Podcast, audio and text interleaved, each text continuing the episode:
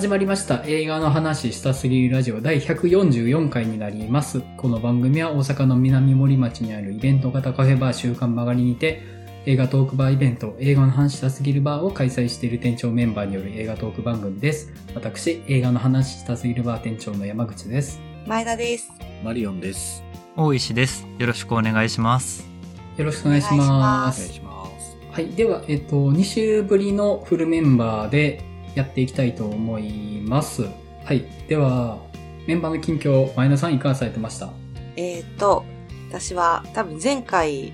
マリオンさんおっしゃってたと思うんですけど、キャスパーの絵のボルテックスをはい。見に行ったのと、はい。首とはい。ハントを見に来ました。ハント？おえっ、と、見逃してた韓国映画の、ああ、はいはいはい。すごい良かったです。多分は、はあの、山口さん、すごい好きだと思います。え、そうなの？うん。で、えっ、と、キャスパーの絵のボルテックスの時に、マリオンさんにもお会いしたんですけど、はい。その時あの、原口さんにもお会いした話ってしました、マリオンさん。あ聞きました。一応、はい。いたよっていう話だけしました。そう、原口さんがいて、原口さん久しぶりじゃないですかって言って、たまには映画バーにも顔出してくださいよって言ってたら、はい。いや、俺、なんか俺密かに匿名でお便り出してんねんって言い出して、えー、えーええあ、そうだったんですね。変な人って思いました。そう、しかも、結構、ちょっといつぐらいからかわかんないんですけど、結構ちょくちょく出していただいてるようで、マジですか？どれやろそうなんですね。なんでそんな匿名なんでしょうね。あのどうも、原口っすぐらいな感じでも全然よいいのに、別に。ステアドで送ってるって言ってました。徹底されてる？絶対ラジオで言おうと思って。はい。多分、これも聞いてくれていることでしょう。はい。あの、はい。また送ってくださいね。そう。で、あの、首、首は、はい。個人的には結構好きでした。はい。うん、なんかあの、映画そのものが楽しいっていうよりも、なんか描かれてるものが好きっていう感じで、はい。はい。多分皆さんも見られてると思うんで、また皆さんの感想も楽しみにしてます。そんな感じです。はい。では、マリオンさん、いかがでした？とそうですね。今週は、とゴーストワールドと、えっと、首を見てきました。うんうん。ゴーストワールドは、やっぱ好きな作品でしたね、やっぱり。すごく、もう、いい二度がね、もうすんごいもう、ああ、ああいう振る舞いというか、こう、車に構えた感じあったな、自分って、やっぱすごい思っちゃいましたよね。うん。自分も、なんかのアウトサイダーな部分があったと、もうちょっと思うとこがやっぱあるので、なんかだからこそなんかだんだんこう、あ、自分って大したことないやつだよなっていう、普通じゃんぐらいになんかだんだん気づいていくあたりのね、こう感じがまあすごく、うん、なんか、もう身に覚えがありすぎてっていう感じがすごくしてしまうような映画で、やっぱりこう、今なお名作と呼ばれてるゆえんがすごくわかりましたし、うんうん。なんか本当に、まあ、本当全然今見ても色あせないような映画だなっていうふうに改めて思いました。はい。で、首はですね、僕も結構好きでしたね、首。おー。めっちゃ面白い。というか、結構す、なんか、なんていうんですかね。僕、時代劇ってあんまり得意じゃないなって思っていて、まあ見るんは見るんですけど、映画でやってて。なんか大体、とっつきにくいか、なんか塗るたい話してんなっていう風に思うか、どっちかなんですよね。なんか時代劇と呼ばれるジャンルの映画を見てるときって。うん。うん何の話をしてるのかよくわかんないってなるか、すんごい、ほんわかした人情話やってますね、みたいなのにどっちかっていう。まあ、これはもう僕の観測範囲なんで全然違うぞっていうパターンも全然あると思うんですけど、その点首に関しては、なんというか、すごいバイオレンスだけど、どこまでもしょうもなくって、しかもわかりやすい題材っていう。なんか、すごいキャッチーだなってすごく思いました。なんか見ていて。うんうんうんなんかもう、このなんかこう、とっつきやすさだけでこの映画素晴らしいなって結構思いちゃいましたね。うん。うんもう途中なんか、もうこれなんかアドリブだよな、みたいなぬるいコントみたいなことやってる時もあるんですけど、シーンとしては。でも全然楽しく見れますし、というかまあなんかこういう歴史上の一大イベントみたいな話をまあ、とことんアホ臭く描いてるっていう意味ではまあ、誠実ですよね。うん。人間ってこんなもんやぞっていうのをちゃんと描いてくれてるような映画で、見ていてすごく結構楽しかったですね。はい。うんうんうん。ゴーストワード僕、行きます。うん近々。言ってください。はいはい、行きます。感想聞きたいです、とにかく。僕ははい、そういう感じでした。はい。えー、では、おいさん、いかがされてましたと僕、今週は、えっと皆さんと同じく首、課題作に加えて、えー首と、あとあのーちょっと銀座の方で今、春画展っていうのやってるんですけど、ほうほう。まあ、それにこう、付随するドキュメンタリーで、えっと、春の絵春画っていうドキュメンタリー版映画を見てきました。うんうん。でまず、首に関してなんですけど、そうですね、僕も好きでしたね。なんというか、その、戦国武将って多分かっこよくというか美化されて描かれがちなものだと思うんですけど、うん。割とこう史実を辿っていくと、まあ、いい人とされてる人も結構残虐なことしてたりとか、あるいはその、うん。そうではないとされてた人たちも、それはそれでちょっといい面があったりとかっていうのは結構見えてくるっていうのは、歴史の、え一種の面白さだと思うんですけど、なんか本作はそういう、いわゆる普通の見え方をする人っていうのがあんまりいないところがやっぱ面白いし、かつその、やっぱ一番、これと、ネタバレどのぐらい言っていいかわかんないんですけど、その、本能寺の変っていう大きな歴史上の事件を、地上のもつれっていうところにこう関係させるというか、そこが実は原因だったっていうところに持っていき方とかはすごい面白いし、かつ、その男色ってのが当たり前だった武士の世界だったら、ちょっとわかるなというか、ありえそうだなっていう納得感もあって、そういう意味でなんか、あ、この視点は多分 NHK の大河ドラマではなかなかできないだろうし、こういう、たけしが監督する映画だから、北野たけしがやった映画だからできたことなんだろうなっていうふうにちょっと思いながら見てました。なんかそういう茶化しは僕は結構好きだなって思って見てましたね。で、えっと、春画展と、あと春の絵、春画に関してなんですけど、まあ、これまであんまり自分もあることは、存在はしてでも着目してなかったんですけど、春画って。ただ意外とその、例えば葛飾北斎だとか北川歌丸みたいな名だたる浮世絵師たちが、そもそも春画っていうものを取り組んでたってことも初めてこの映画を見て知りましたし、その当時の江戸の人たちにとって性っていうのがどういうものだったのか、結構その、春画って一言で言っても、本当なんていうかな、ちょっとバカバカしい絵というか、え、これも春画なの？みたいなものも結構たくさんあるんですよ。うんなんか別にその、お互いがまぐわっているシーンのみならず、なんか本当に正気を模したもので、こう、ちょけてみるみたいなものも含めて春画だったりとかして、なんかそういう表現の幅みたいなものが結構やっぱ面白いなっていうふうに素直に思いましたね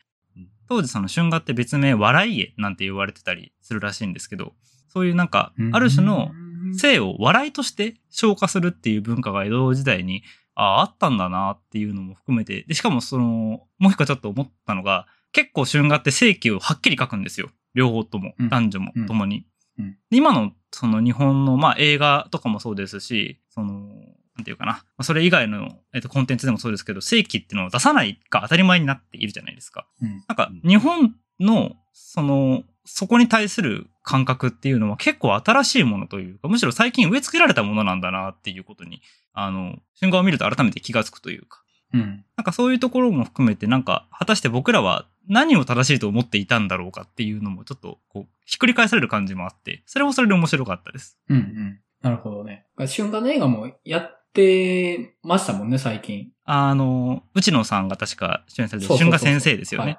はい。はい。うんうん面白そうん。うん。興味深いですね。うんうん。本当に、それこそ、あの、映画で見た後にその実物の絵とか、あとは、現代においてその、春画、あるいは、はん、えっと、浮世絵、まあ、浮世絵で春画を版画で作るっていう技術をもう一回再構築しようみたいなプロジェクトもあったりとかして、う。ん、そういう時にどういうところがその、春画において難しいところかってところもちょっとふふって笑っちゃったりとかもしたんですけど、なんかそういう一種、まあある種バカバカしい、バカバカしいし、でもちょっとこう情熱もあるようなものに本気で取り組んでる人たちっていうのがいろいろ見れて面白かったです。うんうん。なるほどね。いや、なんか面白い企画ですね。え、も、もし今、春画を、そういう、なんていうんですかね、昔の日本画の技術で春画を描いてもモザイクいるんですかねえっと、本作はモザイクなかったですね。うん。その、今から作るものはいるんですかねああ、それ難しいところですうね。んうん日本画の手法で確かに。同じように描いたとして、うん。確かに。で、気になります。確かにそれ本当どうなるんだろ でもアートだとう。うん。いう風に分類をされると多分モザイクとかって多分ないだろうなって感じがするんですけど、難しいですよね。なんか、要するに、エロかどうかっていう話じゃないですか。そのエロかどうかを誰が決めんだっていう。ただ、春画ってしっかりエロじゃないですか。いや、そう。それをね、誰がアートとかうん。ねどうかって誰が決めてるんですかね天下りの人かななんかすごい尖った発言が。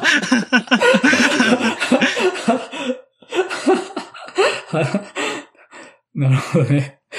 うん。でも、それこそその展示の中でもあったし、映画の中でも言われてたのが、その、わいせつ物っていう定義自体がやっぱり明治以降、その近代国家になるにつれて、ある種キリスト教的な価値観に合わせようっていう中でできてきた概念らしいんですよね。う。うんんうんうん。だからそもそもやっぱ、わいせつっていう考え方自体が外から持ち込まれたものかもしれないっていうところもちょっと面白いことだなと思ってて。うん。うん。なんかそういうところが、まあもしかしたら僕らが当たり前と思ってるものは、そもそも明治200年ちょっとぐらいの歴史しかないもので、もっと本来はそこに対してオープンな文化があったのかもしれないと思うと、なんかいろいろ今後、なんか議論の一つの焦点になってもいいなっていう風な、なんかそういう本当見直しの機会としてうん面白い展示だったなと思います。うん。うんなるほどね。いや、その、性は笑えるっていうのは、なんとかわかるんですよね。うん、うん、うん。うんその、ちょっと視点を引いてみただけでめちゃめちゃ滑稽なものだとは思うんで、うん。うんうん。そこを笑うのはむしろ、なんか、妥当な視点な気がするなとは思いました、聞いてて。うん、うん、うん。うん。保守としては以上ですね。はい。はい。えっ、と、僕はですね、まあ、今日のテーマ以外だと、まあ、飛んで埼玉の一作目見ました。まあ、これは後でテーマの時に合わせて話そうと思うんですけど、あと首ですね。まあ、そんぐらいぐらいかな。で、首はね、僕はそんなにでしたね。で、まあ、あのやりたいことはわかるんですよ。うん、うん。その、いわゆる戦国武将の文脈というか、美化されてるものを疑うみたいなのは、まあわかるかなとは思ったんですけど、悪辣に描くのはいいんですけど、愚かしく描きすぎると、彼らが人の上に立っている理由がわからなくなるなと思って、うん、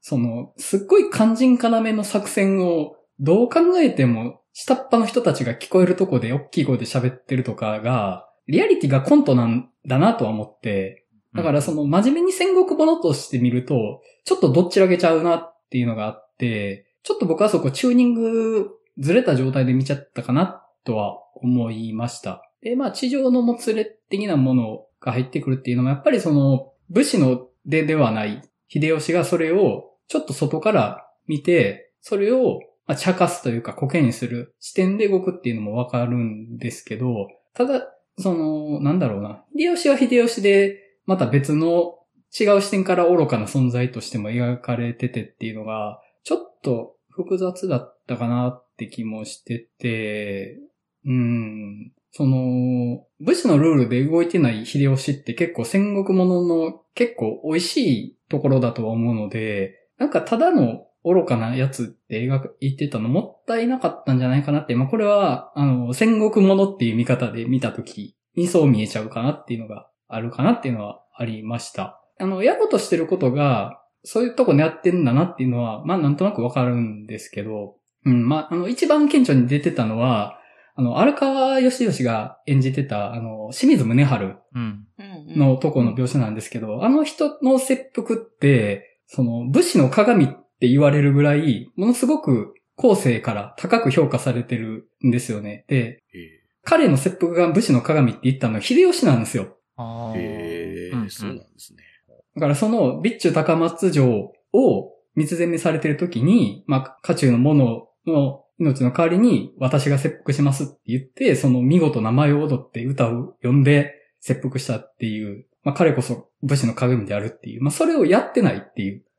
のがまあ本作だし、荒川義義が出てきた時点で、あれってなっちゃうわけですよ。その武士の鏡と呼ばれてる人が荒川義義で出てきた時点で。あの、あれ？なんかどういうずらしなんかなって思ったら、ちゃんとその、まあずらしてるんですけど、その、なんていうのかな、とことん最後までずらし続けるみたいなのが、別に最終どこにも着地してないように僕は見えて、うんずらしてずらしてずらしてっていう。でもその、ずらした先に着地もしてないっていう風に見えたかなって思いました。うんまあまあ、あの、僕の見方ですけど。あとまあ、あの、ホモセクシャルが話の中心にありますけど、なんか、直接的なセックスしてるより、これまでの北野武作品の方がよほどホモソーシャル強かったような気がするなと思って、なんかあの、ソナチネとかの方がよほど精神的なホモセクシャル感あったような気がするなと思って、むしろ分かりやすい地上の祭りになってる分シンプルやなと思って、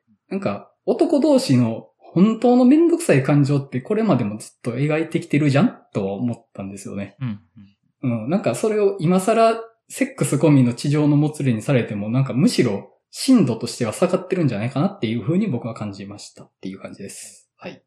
じゃあ、えっ、と、お便り一通番組全体にいただいてますので紹介させていただきます。たまこしさんからいただいてます。映画の話したすぎるラジオ店長メンバーの皆さんこんにちは。初めてお便りさせていただきます。11月25日の映画の話したすぎるバーに初めて来店させていただきました愛媛の玉越です。数年前から映画感想系ラジオ番組をいくつか聞き漁っていた時に出会いました。普段は基本的に見た作品の感想を聞き漁ることが多いのですが、この番組では見てない作品の話も面白いです。おかげでいつか見ようと思いながら見てない作品リストがどんどん増えていきます。それじゃあダメなんですけどね。今回は出張で関西に来ていて、たまたま仕事最終日にバーをやっていたので思い切って来店してみました。映画好きを自覚しながらも皆さんほどたくさん見られていないし、話すのもあまり得意な方ではないので、来店前はドキドキ期待と不安が半々でした。いざ入ってみると、初めて会うお客さんとも共通の話題で盛り上がれて、気になっていた作品の詳細や知らなかった面白そうな作品に出会ったり、充実した時間を過ごすことができました。店長メンバーの皆さんもあれだけ多くのお客さんがいるにもかかわらず、一人一人が楽しめるように気を配っていただき、普段聞いているラジオの人と会って話すのは芸能人に会うような感覚でとても楽しかったです。山口さんと会えなかったのは残念ですが、次の機会にあるのを楽しみにしています。また、僕がマリオンさん、前田さんの3人しか認知できておらず、他のラジオ出演者の方がいらしたのであれば、ちゃんと挨拶できなくて申し訳ありませんでした。遠方なので頻繁に行くことは難しいですが、また機会を作っていきたいと思います。もしよければ、一つ企画のお願いがあります。直接は映画と関係ないかもしれませんが、週刊マガリについてもっと詳しく知りたいです。いつものオープニングとホームページでなんとなくは知っているつもりですが、今回の来店でもっと詳しく知りたいと思いました。たまに出張で大阪に来ますが、毎回都合よく映画の話したすぎるバーがやっているとは限りません。今回の来店で映画抜きにしても面白そうな店だと感じました。気になる本もたくさんあり、読み放題とのことですが、映画バーだと会話メインになるのでなかなか読むことができないので、次回来店でテーマがない日だった時に読めたらと思っています。PS、今回の初入店では土足禁止なのを知らずに、しばらく靴のまま過ごしていました。申し訳ありませんでした。文章を書くのも苦手なので、なかなかお便りは出せないかもしれませんが、これからも応援しています。ありがとうございましたと。はい、たまこさんありがとうございました。ありがとうございます。ありがとうございます。まあ、実は前回の映画の話したすぎるは、僕が当日になって家族が体調不良で、それの看病のために長時間外せなくてポップコーンだけ届けて帰ったっていうので、冒頭30分くらいだけいたっていうのがあったんですけど、玉越さんってお二人お話されてます？玉越さんは多分、あの MCU が好きな方じゃないかなと。うん、あ、なるほど。お話しされてたんですね。はいはい、はい。なるほど。めちゃくちゃ熱く語ってましたよね。ああ、なるほど。うん、愛媛って聞いたんでめちゃくちゃびっくりしましたけどね、やっぱりね。うん。そうなんです。前回、県外からの方が多くて、東京から3組とか。そうそう。なるほど。まあなんかタイミングがあったみたいで来ていただけてよかったなっていうのがあるんですけど、えっ、ー、と、店長メンバーに関しては、大阪は僕と前田さんとマリオンさんの3人でやってます。で、僕はいなかったので、今回店長として参加してたのは、前田さんとマリオンさんのお二人。で、おいさんは今、関東から収録参加しているんですね。で、もともとおいさんは、この春まで関西にいらして、その時に映画の話したすぎるバーのお客さんだったっていう流れで、今、ラジオの方に参加していただいてるっていうので、まあ、今度、関東でイベントやるときは、おいさんも店長として参加するっていう形になってるんで、関西のレギュラーメンバーは、僕、前田さん、マリオンさんの3人が基本です。はい。ちょっとそのあたりね、大石さんが何者なのかって、あの、大石さん参加のタイミングではある程度説明されてるけど、ここ、最近聞き出した人大石さんも当然大阪にいるもんと思ってる人、多分いますよね。そうですよね。多分ややこしいですよね、僕の立ち位置。うん、そうか確かに。そう思いますよね。うん。うん。そうですね。いちいち説明するわけにもいかずなんですけど、あの、おいさんだけ関東にいます、今。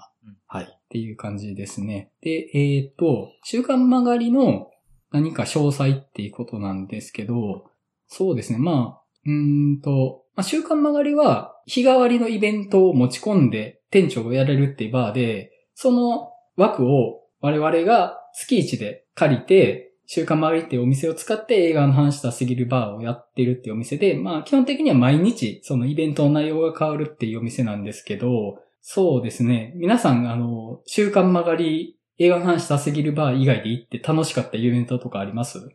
私、本屋バーとオカルトバーにしか行ったことないんですけど、は本屋バーはいつもあの映画バーに来てくれる、あの、西野さんっていう方が店長されてて、あの、本を読む方なら楽しめるバーだと思います。結構、月ごとに、本屋バーも毎月やってて、結構そのテーマがその都度違うので、い。うんうん。はい。なんか、え、あの、週末だったり平日だったりバラバラなんですけど、楽しめるんじゃないかなと思います。でオカルトバーは、そのマガリの中でも大人気なうん。バーで入れない日もあるぐらいな うんう。うんん。ぐらい人気なバーなんですけど、お客さん、来た人が階段を話していくスタイル。うんなので、そちらも、あの、もちろん聞いてるだけでも楽しいと思いますし、うん意外とこう、なんていうんですか、私ね、オカルトバー行って、自分が怖いホラーとか好きなのに全然怖い体験がないから、すごいショックを受けたんですけど、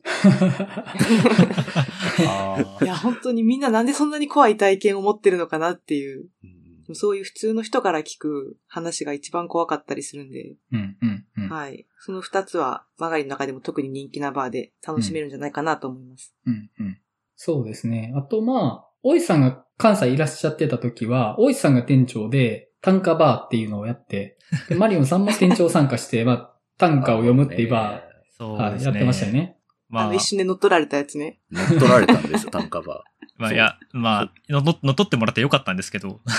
まあ、あの本当に人来なかったんでさんと、僕と、それこそ西野さんですよね、本屋バーの。三人でね、やってたんですけど、いつの間にかあの、外されて西野さんが別の人と組んでボードゲームカフェをやり出して、うん。俺たちは店長じゃなくてお客として来いよっていきなり、こう、突きつけられてちょっとショックだったんですけど、いや、まあ、そ、そんな、まあ、あの、なんていうか、こう、まあ、僕らが実力がないので、いや、じゃあもうお譲りしますって。実際単価バーと言ってたんですけど、ほとんどボードゲーム、その方に、任意で持ってきてもらったボードゲームをやる回になってたので、あの、本当に会がなんとか成り立ってよかったって感じだったので。ボードゲームバーは楽し、ボードゲームバーというか、ボードゲームカフェか。カフェは、あの、昼営業で、あの、やってる、今もやってるんですかね？今もたまにやってて楽しいですよ、やっぱり。うん本当に。うん、楽しいですよ、やっぱり。うん結構に人も集まるので、なかなかやる機会ないボードゲームとかができたりとかもできるので、そういうのもおすすめですね。まあなので、うんあの、我々は多分、意味のない屍ではなかったと思って。礎は作ったぞって そうそういう。土台は作ったぞっていう。なるほどね。まあ僕が行った中で映画の話したすぎるバー以外でおすすめがあるとしたら、あの、大人の保健施設っていう、これも月一でやってるイベントがあるんですけど、これ、セックスについて学ぶっていうテーマのバーなんですけど、店長の方が、その、すごく性について真摯に考えてる方なんですよね。で、こうしたらもっと気持ちよくなるよねとかっていうお話をちゃんとされてるうん、っていうので、もしそれをわいせつな会話がしたいつもりで来た人は、今朝がけに切り捨てられます。一刀両断のもとに。めちゃくちゃ論破されて、シュンとなって帰るっていうのをよく聞きますけど。はい。その、めちゃめちゃちゃんとセックスはコミュニケーションっていうことを突き詰めてるので、うんそういう俺エロい話したいんだよねみたいな人が来たら、てめえみたいなやつがいるからさ、みたいな感じでボッコボコにされるんですけど、逆に、あの、ちゃんと学べると思います。まあ、あの、僕が行った回だと、そのメインの店長の方と別で、あの、コンドーム好きが講じて、コンドームメーカーに入った方とか、あと、その、まあ、いわゆる、えっと、バイブレーターとかを、いろんなデザインのものを、実物を持ってきて、こんなのあるんですみたいな紹介してもらうみたいなのもあったんですけど、それって、いわゆる大人のおもちゃ的なものじゃなくって、セクシャルウェルネスとか、フェムテックって言われるようなものなんですよね。だから、性の健康のためのものであったり、あるいはその女性のための技術っていう視点から開発されてるものなんですよね。で、だから、コンドームとかって、日本のものってすっげえドライな、なんか薄さだけ表記してるみたいな、淡白なパッケージのものだったりするのが、その時に持ってこられてたのが、すごいお花の柄で綺麗に飾ってるコンドームのパッケージだったんですけど、要はその箱を置いてて、可愛らしく見えるものになってる。それは、あの、わいせつなものじゃないですよっていうメッセージなんですよね、パッケージ自体が。あるいはそのバイブレーターも、いわゆるその男性的な卑猥な形してたりとかじゃなくって、インテリアの形をしてる。で、それのまま別に部屋の中に置いてても別にそれが恥ずかしいものとかではないっていう風にしてて、まあそれもやっぱり性は恥ずかしいことなんかじゃないっていうメッセージでもあるし、やっぱりその、なんて言っていいのかな。そういう行為自体がある種健康のためにあったりするものであるっていう発想のもとに考えられてるっていうのを店長の方から説明していただけるんですよ。でこれがすごい勉強になるというか、特に男性目線で本当に知らない世界なんですよね。分けられてるし、そもそも知ろうとすることがない。知ろうとしたら、ちょっとなんか気が引けちゃうみたいなところを、すごく真摯にお話ししていただけるし、めちゃくちゃ楽しいです。話聞いてて。もしタイミングが合うんだったら、行ってみていただきたいです。大人の保健室。まあ、それに限らず、週刊曲がりは、毎日何がしかのイベントはやってて、当たり外れ考えずに行ってみていいと思います。そこは。まあ、もその、バーの中身がいい悪いとかじゃなくて、単に自分に合う合わないっていうのは絶対にあるので、まあ、それで行ってみて、あ、なんかちょっと今日自分のフィーリングじゃないなと思ったら本読んどいたらいいし、で、もしフィーリングが合うようなことがあれば、もう会話にバシバシ入って楽しんだらいいと思うんですけど、正直ね、バーなんてね、10回行って1回楽しかったら十分ぐらいの感じなんですよ。ほとんどは楽しいことなんてほとんどないです。お酒飲んで終わりです。大抵バー行って。でもそれでも、そのたまにある奇跡みたいな瞬間を求めていくものなので、バーって。あの、ぜひその、外れを引きながら、当たったっていう時をね、あの、待ってぜひ、週刊曲がり来ていただけたらなと思います。はい。あの、映画の話したすぎるバーは10割楽しんで、あの、来てください。僕らは当たりですよっていう。はい、我々は10割バッターですけど、はい。はい。っていう感じですね。また来てくださいね。出張のタイミングがあったら。はいありがとうございました。お待ちしてます。ありがとうございます。ありがとうございます。はい。では、テーマトーク入っていきたいと思います。